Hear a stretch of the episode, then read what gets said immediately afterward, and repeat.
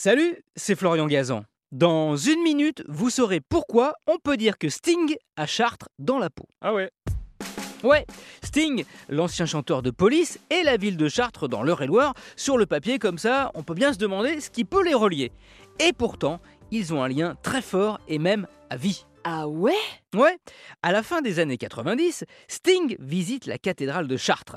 Il a un coup de foudre pour elle et plus particulièrement pour son labyrinthe gravé au sol, un motif floral, une sorte de rosace de presque 13 mètres de diamètre, le plus grand jamais construit dans une église. Il débute à l'extérieur de la cathédrale et se déroule sur quelques 250 mètres à l'intérieur.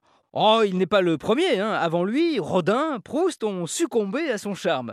Le chanteur de police, fasciné, s'amuse alors à déambuler dans ce labyrinthe. Mieux, il décide d'en faire faire la reproduction grandeur nature dans le jardin de sa maison en Angleterre. Il dit d'ailleurs avec humour qu'on peut l'apercevoir avec Google Earth. Mais ce n'est pas tout, non, il va beaucoup plus loin. Ah, ouais. Ouais, fan de Labyrinthe, il leur a d'ailleurs consacré un album entier en 2006, baptisé Songs from the Labyrinth, il décide d'immortaliser cet amour particulier pour celui de Chartres. Après la réplique dans le jardin, où il avoue déambuler quand il a un problème à résoudre, il décide carrément de se le faire tatouer. C'est ainsi qu'aujourd'hui, Sting, et pour le restant de ses jours, a entre les deux omoplates ce fameux labyrinthe de la cathédrale. Il peut donc dire qu'il en a plein le dos, ce qui est assez paradoxal, vu qu'il l'adore. À tel point d'ailleurs qu'il a fait faire exactement le même tatouage à son fils.